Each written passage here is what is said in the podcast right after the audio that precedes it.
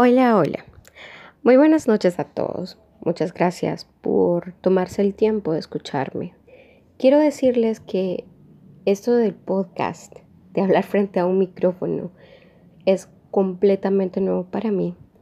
No es lo mismo hablar para mí misma en mi cabeza que realmente hablar conmigo misma. No sé si me entienden.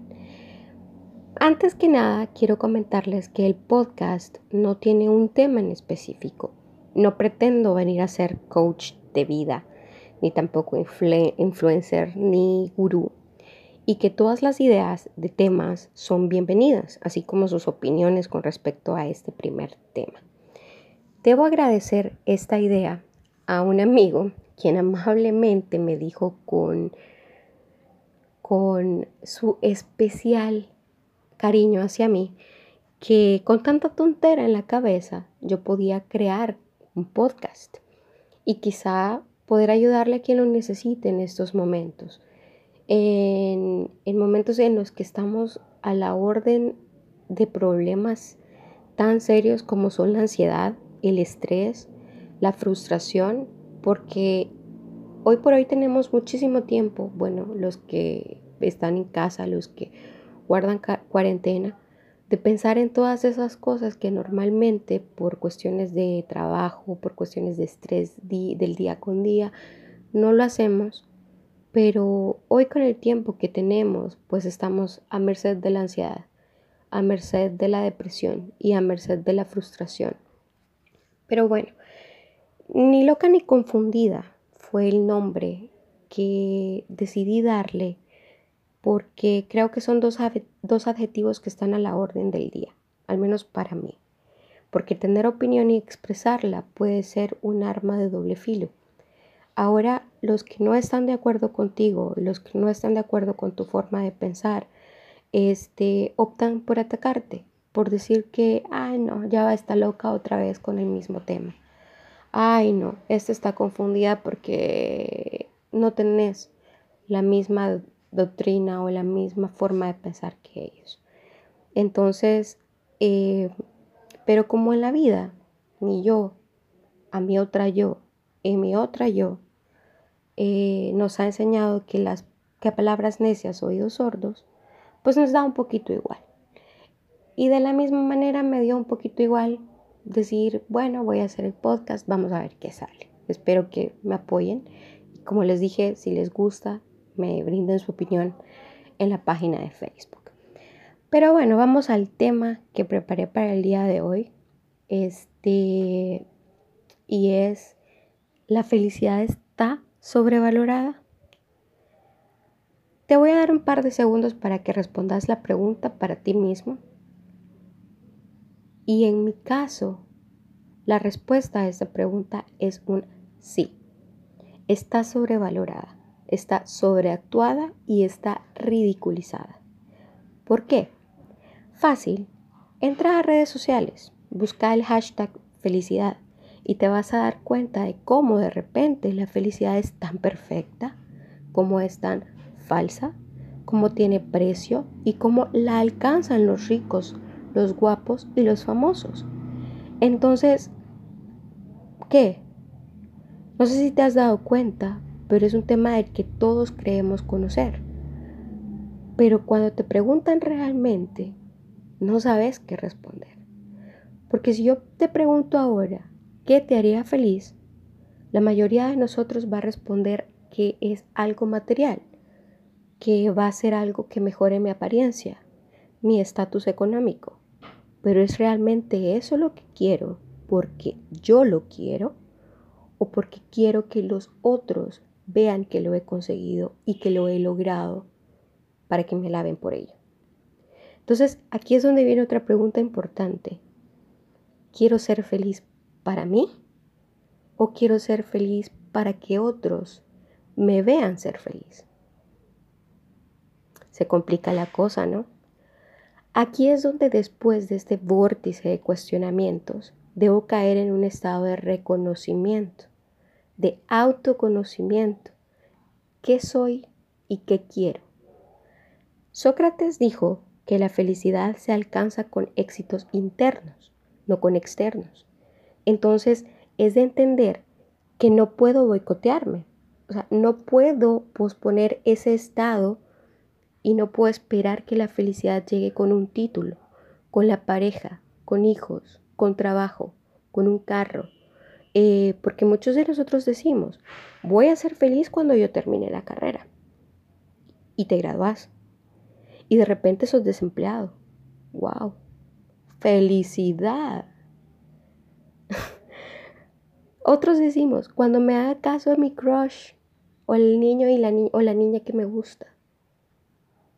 Ajá, tenés una relación con esa persona, no funciona por cuestiones X, se te acabó la felicidad.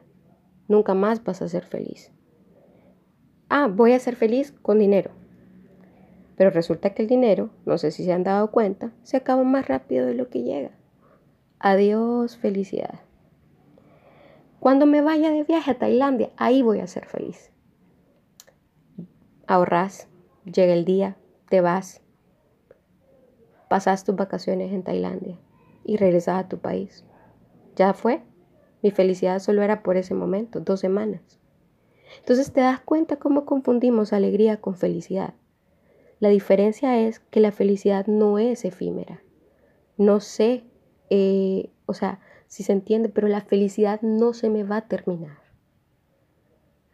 Aquí es donde me hace, donde creo que es de suma importancia, lo que dijo don Immanuel Kant, que cuando, cuando menciona que la felicidad no es un deseo, sino un deber de todos nosotros. ¿Y a qué me refiero con esto? A que yo debo ser responsable de mí mismo, de no ser mi boicoteador personal, o sea, de no ser tan duro conmigo mismo, de dejar de pensar en los estándares de otros para medirme yo. A mí me pasó, o sea, por años yo siempre dije que yo era fea porque nunca fui el canon de belleza, porque tengo libras de más, porque mi pelo no es rubio ni ondulado, eh, porque no me veo como las, las mujeres de, de las fotos de Instagram. Y después viene el no soy perfecta o no soy feliz porque no tengo las dos especialidades que quería hace 10 años. Pero resulta que si hoy me preguntas a día que 8 de julio del 2020 si yo soy feliz, sin dudarlo, yo te digo que sí, que tengo lo que siempre quise y que no sabía.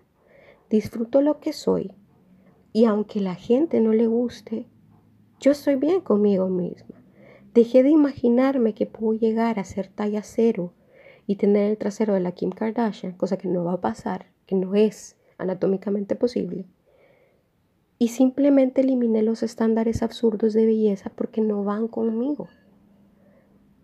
Tampoco te estoy diciendo, y ojo, o sea, no te estoy diciendo que ser delgada es ser infeliz, ni que puchica, seguir un canon de belleza es lo que, lo que te va a hacer infeliz. No, si vos sos feliz con eso y para eso, o sea, y eso te nutre y eso te hace ser mejor persona, dale. Es tu propio concepto. A eso has llegado con tu autoconocimiento. Entonces, eh, hay gente que vive para eso, o sea, no les cuesta, pero no funciona para mí.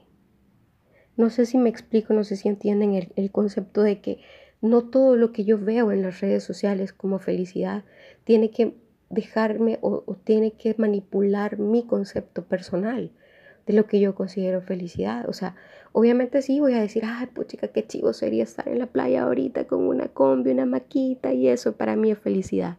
Sí, pero o sea, no podemos. Ahorita no podemos. Entonces no puedo decir, ah, no, hasta que no esté allá, no voy a ser feliz. O sea, no.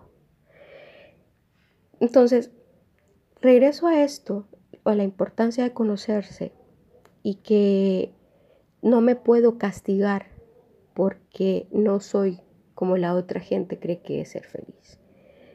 Te invito yo ahora a preguntarte todas estas cosas, a conocerte y si es necesario a dejar de lado los conceptos que no van con vos.